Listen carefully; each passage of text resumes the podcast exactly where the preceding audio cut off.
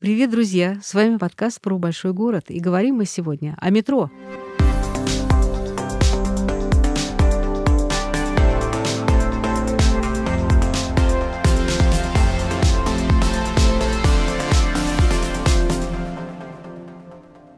Для каждого, наверное, слово «Москва» и буква «М» над столичной подземкой — это фактически одно и то же, одно символ другого. Наше метро самое красивое, самое комфортное, самое точное в мире, одно из самых протяженных и динамично развивающихся. Московское метро — это не просто транспорт и способ добраться с одного конца города на другой как можно быстрее. Здесь читают книги, обмениваются новостями, смотрят кино, готовятся к сессии, жуют бутерброды, назначают свидания, знакомятся и иногда даже успевают поспать. С окончанием строительства большой кольцевой линии время в пути сократится у кого-то на полчаса, у кого-то даже на 40 минут. Город станет еще быстрее о московском метро, о том, как оно строилось, какие тайны хранит, каким будет, мы говорим с историком московского метро Александром Поповым. Он фотограф, блогер, известен под ником Русос. Он работал в студии Артемия Лебедева и был руководителем проекта «Метро.ру». Добрый день, Александр. Здравствуйте. Вы один из самых известных историков московского метро. Мы знаем, что первый проект метро в Москве появился в 1902 году, еще до революции. И вы на своих лекциях всегда говорите, ну и хорошо, что тогда метро не построили. А почему же это хорошо? Есть несколько а, причин. Во-первых, первый проект, они были в основном эстакадного варианта, предполагали строительство огромных металлических эстакад над городом. И это, конечно, бы образ а, Москвы, очень сильно изменила. Во-вторых, эти эстакады потом со временем в 30-е годы или в 50-е уже пришлось бы все равно закапывать под землю. И на примере, например, Чикаго, где эстакадный метрополитен, есть до сих пор, но частично они его перевели под землю. Подожди, вся Азия на эстакадном метро. Ну, это уже современная реинкарнация, когда ага. делается под современные пассажиропотоки. А то, что бы построили тогда, оно бы не было приспособлено к перевозке 9 миллионов пассажиров в сутки, естественно. Так тогда и 9 миллионов не было. Ну, а город-то растет. Ну и самое важное, то, что мы получили бы на примере вот метрополитена 1902 года, там было два проекта, либо Болинского Экнора, либо э, инженер путей сообщения Антоновский, если не ошибаюсь, и там его коллеги, мы получили бы типичный капиталистический метрополитен, направленный на получение прибыли путем перевозки пассажиров из пункта А из пункта Б. То, что на тот момент было построено в Лондоне, в Нью-Йорке, в Париже, в Берлине. Ну, чем плохо? Ну, тем, что это метрополитен бы думал только о получении прибыли, а не об, об удобстве пассажиров. Отсутствие вентиляции, узкие станции. И еще такой момент. Вот эти метрополитены предполагались построить по концессии. Например, Болинский и Кнория. Болинский изначально, он предполагал свои идеи в Санкт-Петербурге сделать метрополитен, что Дума отказалась. И он предполагал построить на деньги американского э, миллионера Моргана, банкира, по концессии. То есть американский э, Морган вкладывает деньги, получая концессию, концессию, город не получает ничего. И э, тогда в Москве, то Московская городская дума только-только выкупила концессию у бельгийского общества на трамвай, и конкурент э, Москве в виде метрополитена, который не принадлежит Москве, естественно, был не нужен. Поэтому те проекты были, естественно, зарублены полностью. Мы знаем, что метро строят по-разному. Есть так называемая открытая проходка, когда этот тоннель копают сверху. Э, есть проходческие щиты, которые бурят эту землю внизу. И опять-таки есть такая байка, что при изобретении проходческого щита брали пример земляных червей это правда? Да, только не земляных, а корабельные червяки. Это был э, английский инженер французского происхождения Брунель. Он, он был, скажем так, изобретателем в полном смысле этого слова. Это было в начале 1800-х годов. Его интересы это была и навигация, и строительство судов кораблей, и ткацкое производство, и производство блоков э, для такелажа судов. Ну, то есть он инженер, он изобретатель в таком очень широком смысле этого слова того времени. И он, работая на верфи, наблюдал за то, как корабельные червяки, а это милые создания длиной до полуметра и диаметром да до 5 сантиметров достигают, да, съедают строят э, корпуса. Жрут корабль. Да, жрут корабль. Если с этим не бороться, то деревянный корпус судна за 5-7 лет могли съесть полностью в труху, что Труху. называется. Подожди, а ш- пример-то с чего брали? С челюстей? Да, у него спереди этого червяка находится... Он сам-то весь такой студенистый, а сверху у него известняковые такие челюсти, пластинки костяные. Он ими, собственно, дерево разрушает, но после себя вот эта студенистая слизь на нем оставляется на стенках туннеля и затвердевает. Получается такая известняковая трубка. Например, есть фотографии, где дерево разрушено в труху уже, а известняковой трубки как скелетик такой торчит. И, соответственно, у него пришла в голову идея о том, что это же вот готовое устройство для того, чтобы построить туннель, который за собой оставляет готовую обделку. Но а, первый туннель, который был построен с помощью щита, а, этот пешеходный туннель под рекой Темзой, начали в 1820-м, строили 17 лет, а, с перерывами построили 400 метров. Ну, конечно, по нынешним временам 400 метров можно за один месяц построить. Ну, тогда, понятно, была это сложная проходка, но тут остается загадкой, потому что вот этот первый туннель был прямоугольного сечения, а червяки-то все круглые. Здесь можно предположить, что туннель предполагался на два пути, ну, как он был гу- гу- пешеходно-гужевым, и а, одна дорожка в одну сторону, соответственно, другая это встречное направление, поэтому его сделали прямоугольной формы. проще ли мостик поставить, извините? А, нет, не проще, потому что Темза судоходная, это тогда это еще паруса, мачты, высота мачт может достигать 30-40 метров, и поднять э, мост на такую высоту было очень сложным инженерным решением, да почти невозможно. Ну, то есть разводной мост, известный в Лондоне, не просто так же появился. И при этом надо требуется, даже если поднимать пролетное строение моста на такую высоту, это длинные эстакадные подходы по краям, которые просто будут съедать место в городе. А в Лондоне земля всегда была дорогая, и, естественно, тоже отдать кусок земли для строительства эстакад, насыпей было невозможно. В этом плане туннели обычно То всегда проще выгоднее. Да, Куда строители девают такое количество земли, которое они вытаскивают, когда строят метро? По-разному, например, э, земля, которая была вынута из- из-за строительства Лефортовского туннеля в Москве, пошла на насыпку парка на юге. Это парк, по-моему, 700-летия Москвы. Ну, вот в районе этого парка там досыпали русло э, реки, там сейчас сделан парк. Что-то ушло, например, э, в районе Нагорной находятся горнолыжные склоны. Если, если я не ошибаюсь, это как раз э, насыпанная земля от строительства Серпуховского радиуса вниз на юг, когда строили. Ну, в основном, конечно, вывозится на полигоны, за город. А вот мы уже сказали о том, что станции строят по-разному и проходят Мгм. под землей по-разному, а, открытые, закрытые. В основном сейчас как строят?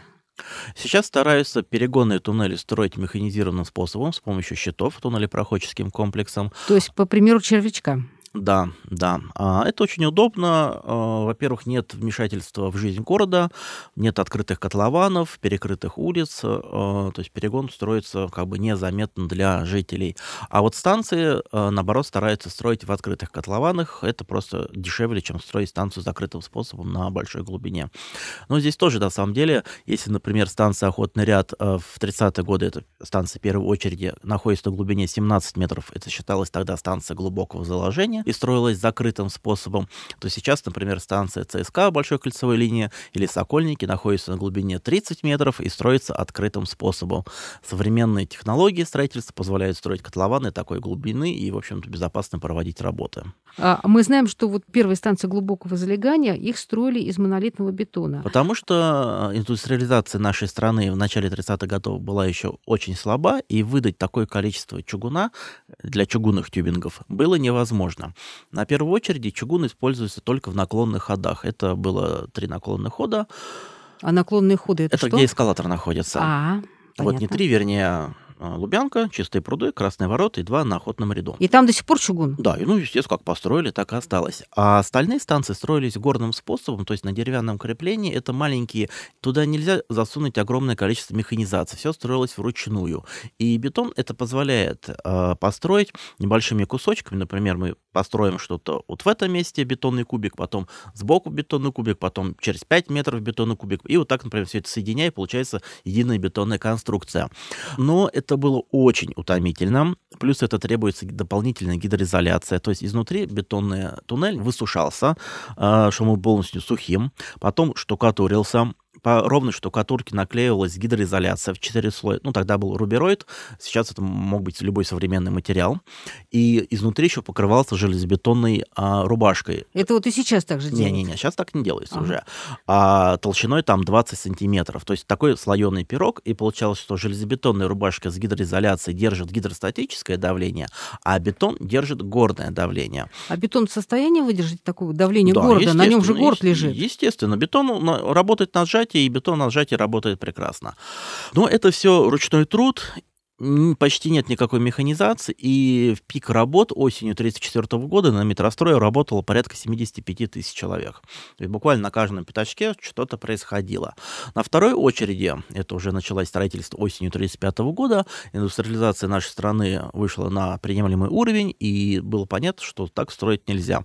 Поэтому были разработаны конструкции тех же самых пилонных станций, перегонных туннелей. А но, что такое пилонные станции? А, сейчас скажу. Ага. Но из чугунных тюбингов. Чугунный тюбинг — это такой небольшой сегмент, ну, вот как конструктор, любой конструктор, типа там Лего или еще какой-нибудь, неважно.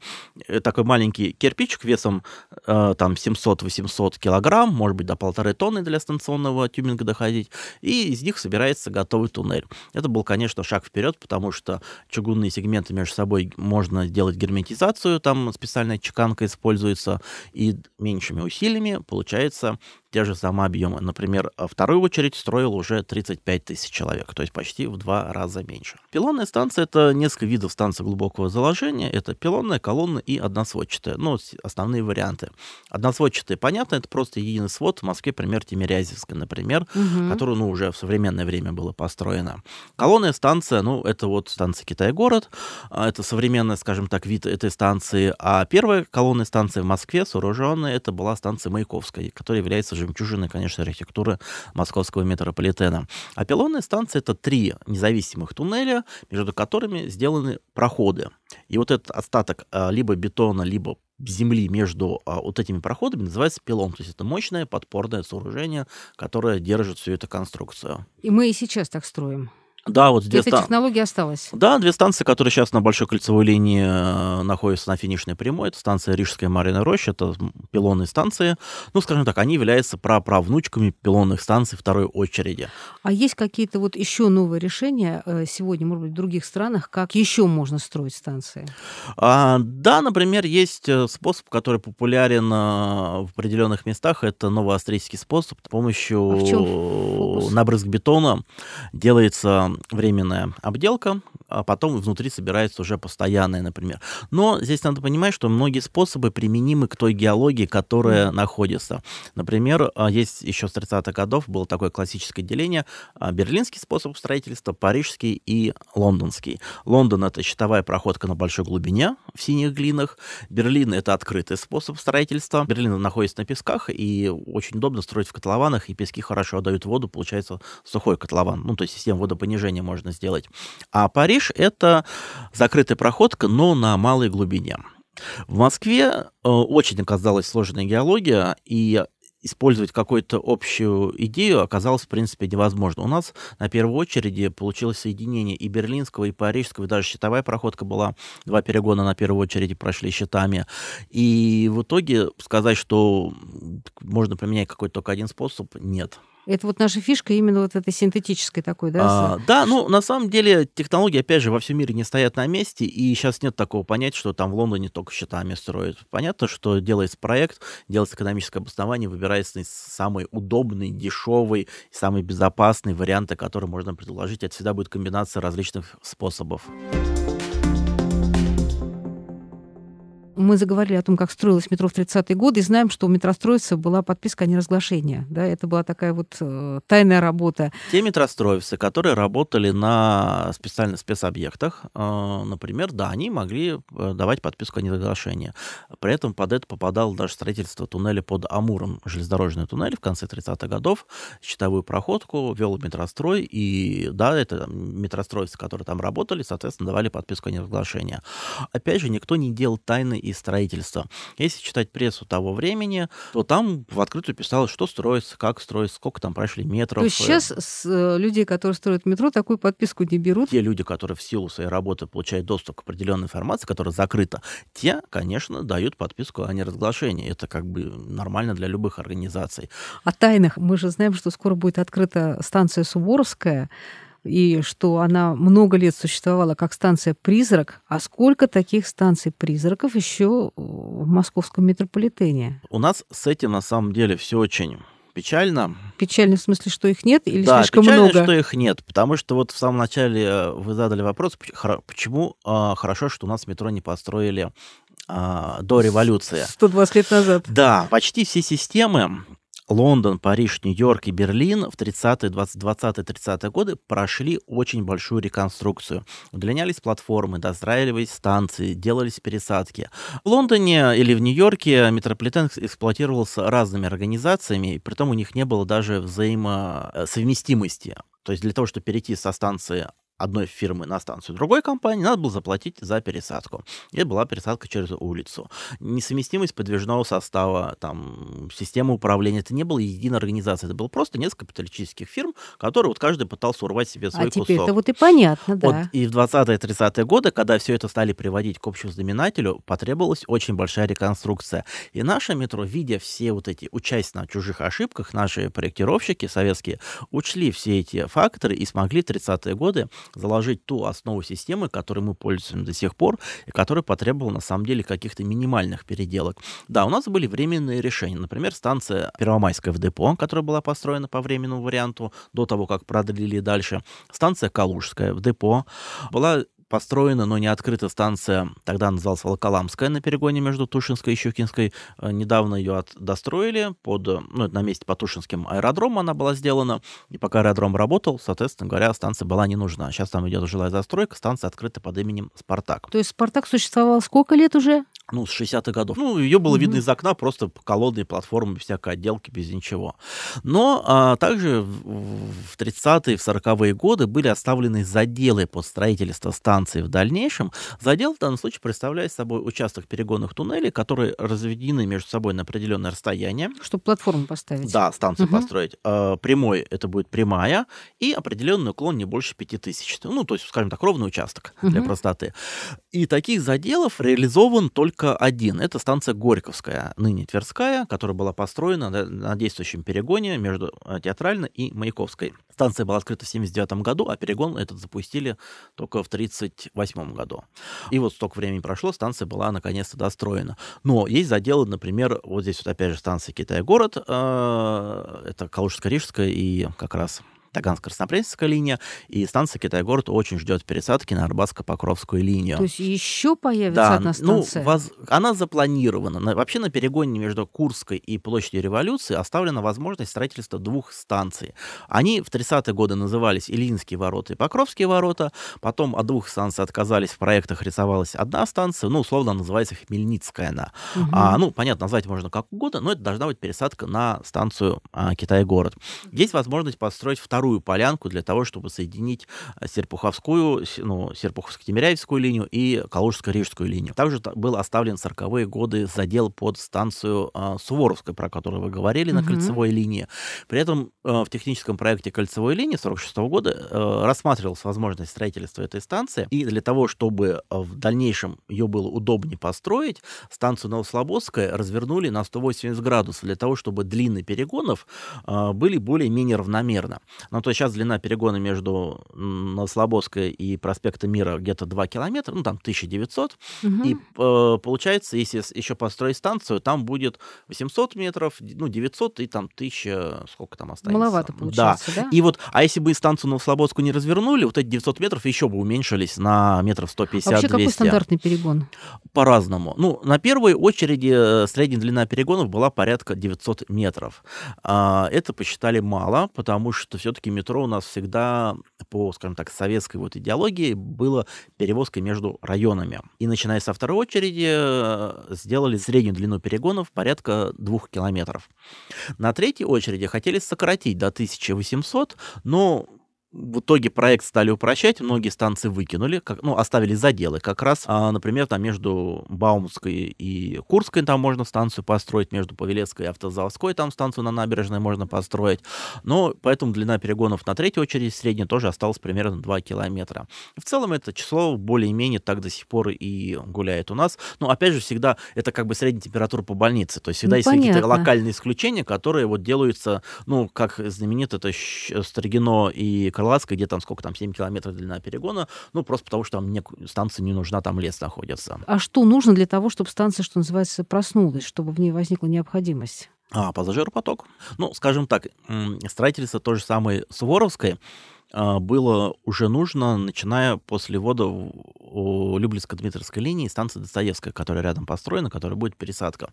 Но, опять же, у нас сначала линия сдавалась до Трубная, потом Марина Роща, потом э, до Петровско-Разумовской, сейчас до Селигерской. И по мере того, как вот э, эта линия растет на север, пассажиропоток на ней, естественно, увеличится. Сейчас вот в следующем году будет пуск до станции Фистеха.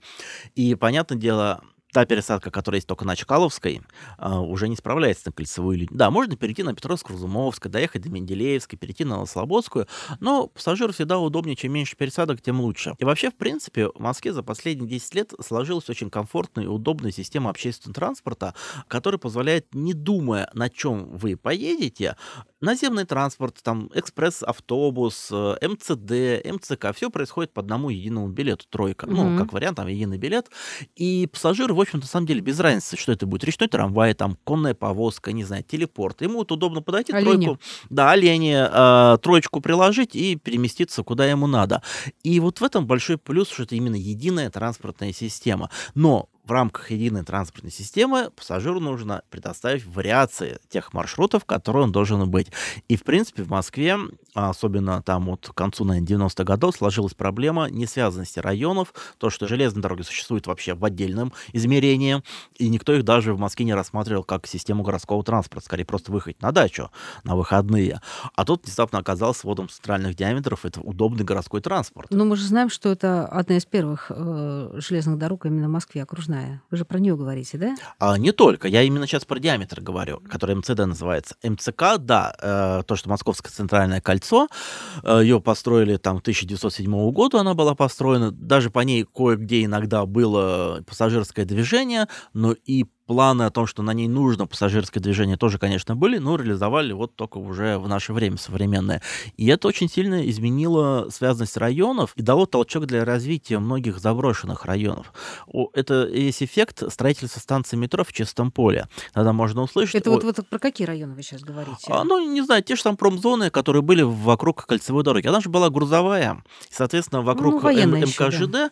ну, военная это скорее для, просто для обслуживания промышленных предприятий, которые находятся на территории Москвы. И получается так, что это вот этот, как вы любите называть, железный поезд какого-нибудь города, вот этот железный поезд Москвы, ржавый, ржавый, ржавый да, ржавый поезд, потому что в 90-е годы многие предприятия загнулись естественным путем, что-то переехало, скажем так, в регионы, и районам нужен был толчок для развития, для жилой застройки. А ты, с одной стороны, тот же самый ЗИЛ, например, взять.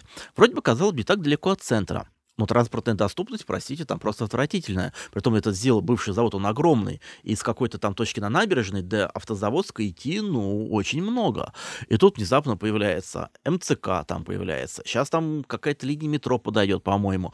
И оказалось, что это удобно, можно ездить. А, взять хороший пример. Саларева. Станция метро Саларева была построена, по сути, в чистом поле. Настроил в самых глазах с первого колышка, что называется, допуска. Там вокруг не было ничего, там, кроме дачного поселка небольшого. А сейчас там и торговый центр, и жилые дома, и крупные развязки построены. И любая станция, неважно, метро, э, ЖД, она будет являться, как сейчас любят говорить урбанисты, драйвером развития данного региона. Ну, приходит жизнь. Да, приходит жизнь, действительно, потому что вокруг станции, естественно, начинает обрастать. Сначала это вырастает палац шурмой, а потом начинает все дома, дома, дома и все остальное. И действительно, вокруг любой станции довольно быстро, в течение нескольких лет, появляется жилая и э, коммерческая инфраструктура. Вот те станции, которые спят, они могут быть востребованы? Или это ошибки метростроителей? Ну, скажем так, это не ошибки, сразу говорю. То, что станции заложены, это не так сложно оставить э, пути ровно на определенном расстоянии, ровную платформу и без всяких кривых. И лучше иметь возможность достроить э, станцию в дальнейшем, чем потом ломать голову и считать, а вот было бы здорово тут построить, а мы такой возможности имеем, потому что наши предки не предусмотрели. Вообще нашим предкам надо сказать большое спасибо, потому что еще в 30-е годы длина платформы была рассчитана на 8 вагонов, 155 метров длина платформы. Потому что вот 8 вагонов э, в метро стали появляться только в 70-е, 90-е, в наше современное время. На многих э, линиях стали ходить 8-вагонные составы. Прошло почти больше 50 лет, когда вот в этот максимум выросли. Но благодаря тому заделу, который был заложен в 30-40-е года, и те же самые проектировщики не могли предположить о том, что в 91 году произойдет развал Союза, полностью поменяются пассажиропотоки, внезапно все Подмосковье решит работать и ехать в Москву, потому что в Подмосковье работы тогда не было. Эффект Выхина тоже не на пустом месте возник, когда все вот это окрестное Жулебино, Выхино, где, опять же, появилось массовое дешевое жилье, все захотели приехать на Выхино, и эта бедная станция, естественно, такой пассажиропоток рассчитан не была. Но благодаря тем инженерным решениям, которые были заложены в 30-40-е годы, а, московское метро справилось, справляется с пассажироперевозкой. Например, э, Санкт-Петербурга, тогда Ленинграда, где на некоторых линиях сделаны шестивагонные, возможность только шестивагонной эксплуатации составов, и сейчас, конечно, тяжело. Тот задел, который был заложен, он себя на самом деле сейчас очень сильно оправдал. Мы про спящие станции поговорили, а много ли неиспользуемых веток, которых тоже прокопали? Я знаю только одну, это тупик на служебной ветке, который был построен, но не используется. Зачем его построили, является загадкой, скорее всего, для опытной какой-то обкатки составов. Но документов на счет никаких не найдено. А секретные пути и бункеры? Ну, можно сходить в музей. Есть в Москве два музея. Это ГО-42 на станции Таганка, бывший РТТС номер 2, радио, резервная ну, радиотелеграфная станция. Можно, да? да, да, да. И бывший спецобъект Министерства иностранных дел находится между станциями Павелецкой и Новокузнецкой. Сейчас это музей современной фортификации. В принципе, есть э, товарищи, которые ведут большую исследовательскую работу с архивами, с государственными архивами, где, в общем-то, с 90-х годов рассекречивается довольно большое количество различной документации по спецобъектам. Но это ни в коей мере не отражает вот эти все народные слухи про огромную систему, там, да, про да, статуи вот Сталина, да. про то, что в метро там надо укрываться годами, выживать. Нет. Какой-то есть проход э, под Маяковской, выход в какой-то бункер. И вот если идти по коридору и внимательно посмотреть, не знаю, на Историк Маяковской... московского метро об этом не нет, знает. Нет, как, нет, я ты знаешь, что на Маяковской как раз ничего нету. Нет, Маяковская, на самом деле, она, возможно, этот, э, такая легенда пошла из-за событий, кстати, которые были в 41 году, 6 ноября 41 года на Маяковской состоялось торжественное заседание, посвященное 18-й годовщине Великой Октябрьской социалистической революции. И товарищ Сталин на Маяковку приехал на поезде со стороны станции Белорусская. То есть Сталин в метро ездил? Был, был точно Маяковской два раза. Это торжественное заседание вот 6 ноября, торжественное траурное заседание 21 января 42 года, а, посвященное какой там годовщине смерти Ленина. И есть э, еще воспоминание о том, что Сталин спускался на Маяковку в ночь с 5 на 6 ноября для того, чтобы посмотреть, а, где он будет выступать на следующий день. В этот момент там укрывались люди. Это воспоминания начальника охраны московского метрополитена на тот момент опубликованы были в газете «Ударник метростроя».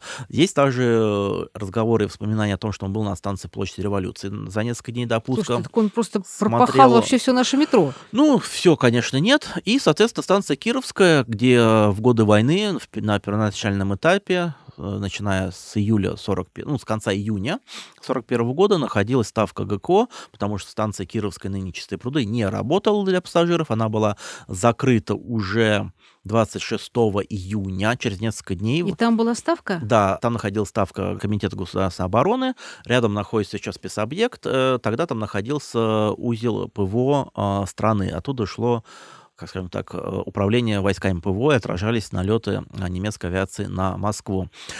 Чуть позже туда присоединился Генштаб, потому что изначально Генштаб сидел на станции Белорусской, занимая половину платформы. И тоже под землей? Да, естественно. А, ну, а других мест не было, куда вот размещаться. Вот началась война, где-то надо прятаться. А, поэтому часть станции метрополитена используют для таких нужд. А, но потом на белорусской оказалось неудобно, потому что они только занимали половину платформы, и это надо было ее разбирать, собирать деревянные перегородки, ездить э, с воздвиженки на белорусскую с документами, и в итоге... А документы бы они вот на метро ездили? скорее на машинах, а может быть и на метро. Потом, собственно, Генштаб переехал тоже на чистые пруды. На Курской радиально находился филиал исторической библиотеки, там стояли стеллажи с книгами, можно было прийти почитать. То есть, ну, понятно, медпункты, передвижные кинозалы, там агит, всякие уголки. Естественно, все это тоже находилось во время войны на станциях метро. А вы уже сказали пару слов о невидимой части метро и о том, что мы все страшно любим фантазировать, о том, что там э, за колоссальной инфраструктурой находится под городом.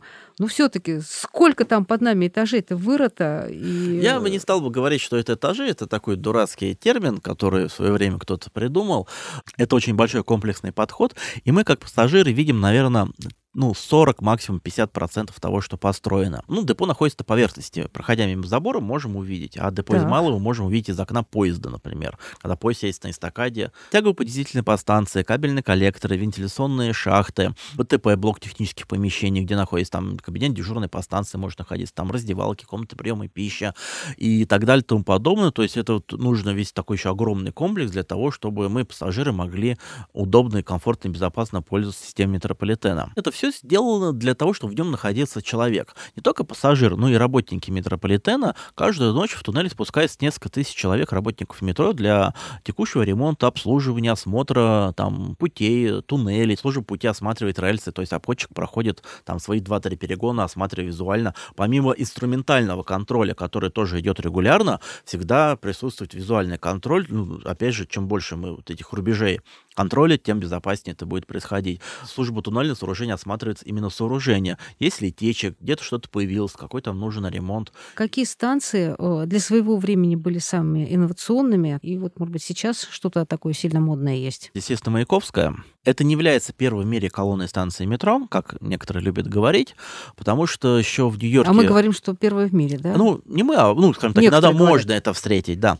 Но на самом деле э, в 30-е годы это называлась станция американского типа. Дело в том, что в Нью-Йорке в начале 30-х годов была построена колонная станция, по конструктивно только конструктивно напоминающая Маяковку. Но если посмотреть фотографии этой Нью-Йоркской станции, это, конечно, помойка, не станция. Это... Ну, то есть она некрасивая. Она вот, вот вообще некрасивая. Вот так вот не надо строить. Это, во-первых, кривая платформа, кафельная плитка. Ну, то есть это такой вот типичный нью-йоркский грязный метрополитен.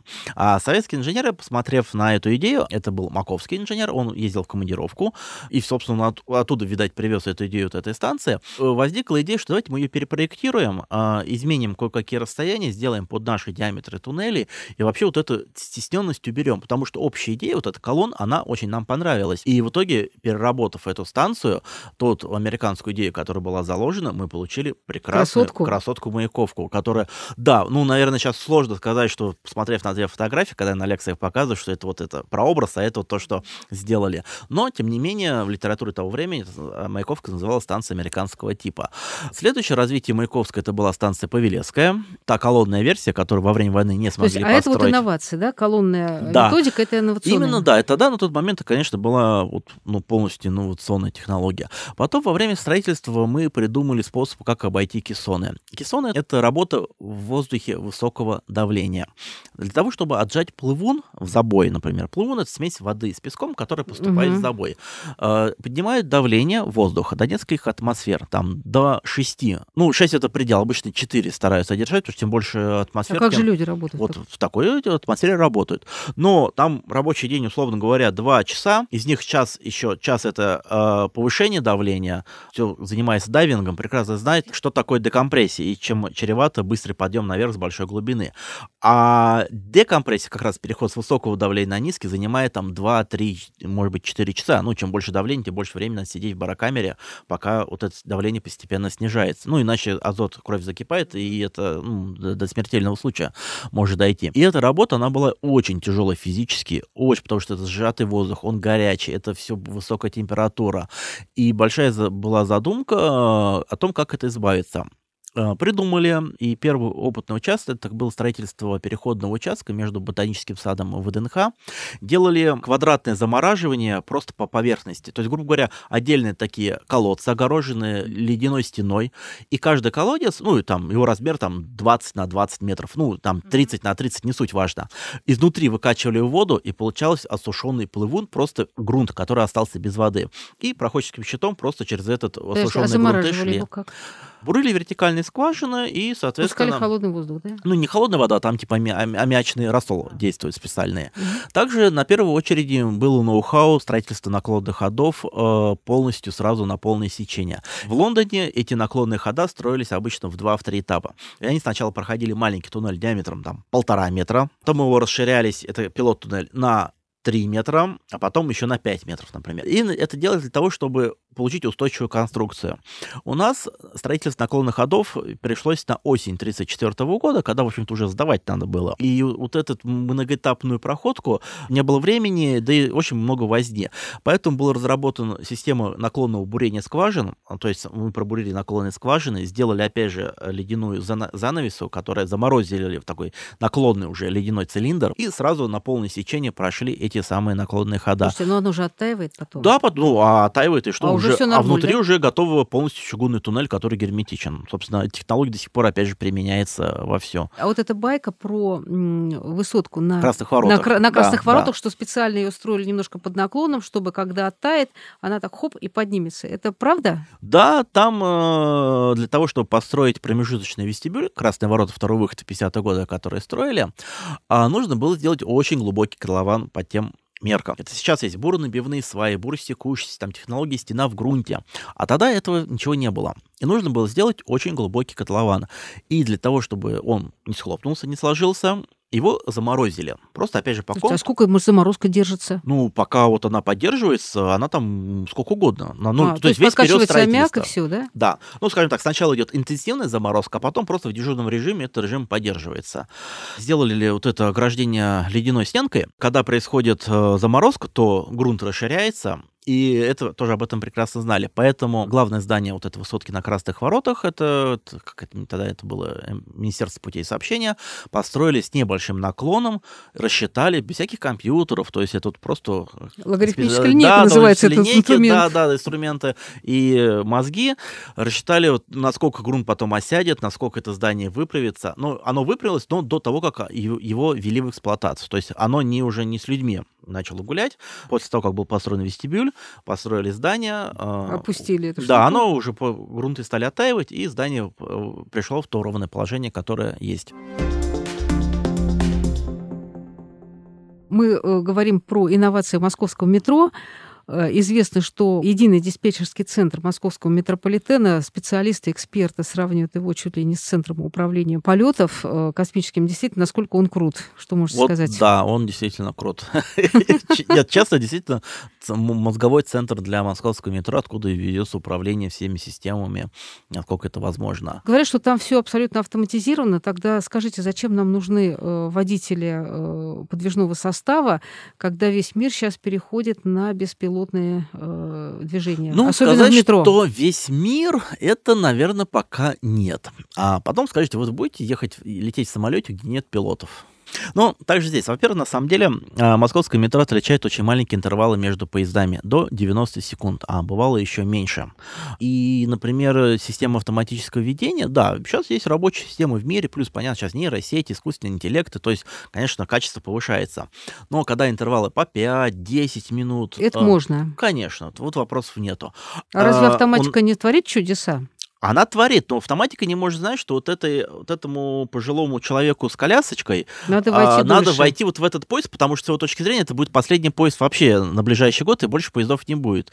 И этот человек бежит в этот поезд, двери закрываются, коляска застревает, и вот тут надо, как машинист, может поиграть этими дверями, приоткрыть чуть-чуть, потом закрыть, чтобы человек мог проскочить, чтобы следующий человек еще не успел заскочить. Угу. Потому что задержка этого поезда на отправление там 5 секунд, даже 3 секунды, вызывает в итоге лавинообразную задержку всех остальных поездов. И надо больше, много времени угу. для того, чтобы все это пришло в график. В Санкт-Петербурге есть система автоматического ведения, она там работает, и, в общем-то, вполне успешно.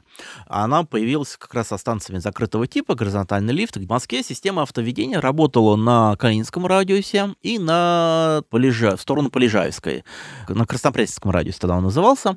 Но по мере того, как э, система морально устарела физически, элементарная база, ее просто демонтировали и выключили из э, работы.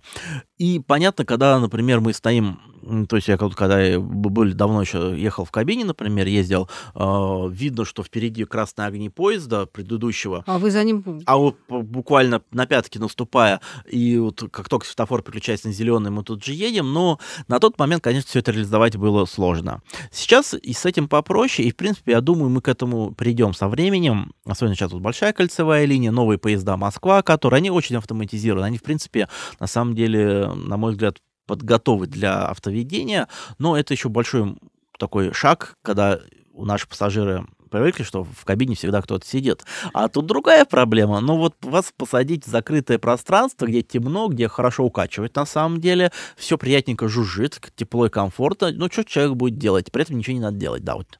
Что он будет делать? Ну он будет смотреть по мониторам. Там вот тот же самый дедушка с коляской. Вошел он или не пошел? В идеале, да. А, опыт еще тогда Ленинграда показал, что машинисты спали. И лобовое столкновение, одно из единственных лобовых столкновений. Было такое? Ну, суть такая, э, поезд под автоведением в Ленинграде, это был случай, остановился перед станцией, а, потому что платформа, ну, станция была занята, он остановился в туннеле. Машинист от толчка проснулся и его переклинило. Он подумал, что он проехал станцию с пассажирами. Это, конечно, нарушение, но ничего такого страшного. И он вы, вы, выхватил реверсивку, ну, это типа ключ от поезда специальный такой, побежал в хвостовой вагон через весь состав с пассажирами, сел в хвостовой вагон, попытался поехать назад. Система ему, естественно, не дала возможность ехать назад, он ее отключил он, она пломбирует, то есть он какие-то довольно много осмысленных действий произвел, но в состоянии вот этого клина, который вот, ну, вот как бы сесть, уехать во что бы то ни стало. В итоге смог, отключив всю систему, уехать, а там ехал встречный поезд. Да, скорости были маленькие, они оба дали экстренное торможение,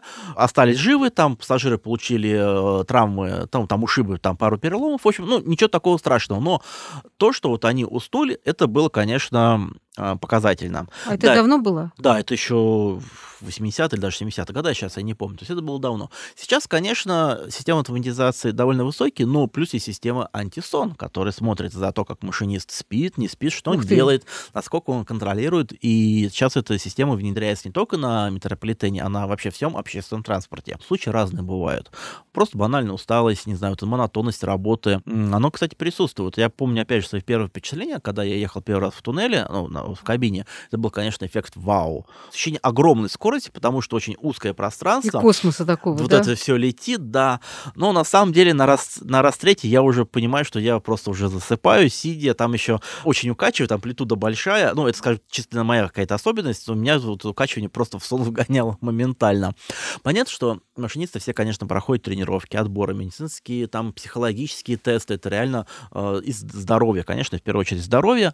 Но дополнительный контроль, он всегда как бы не помешает. Система антисон, которая последние несколько лет вводится, она, естественно, безопасность только увеличивает. А машинист может водички попить на перегоне? Конечно, конечно, да, да естественно. И... Термос, чай можно взять, ну, понятное дело. Есть такой футурологический роман, называется «Метро», о страшном выживании подземки после атомной катастрофы, как сами работники метрополитена относятся э, к этому прогнозу и к такой возможности. С улыбкой. Ну, понятно, это именно фотологический роман, вы правильно сказали, это, в общем, сказка.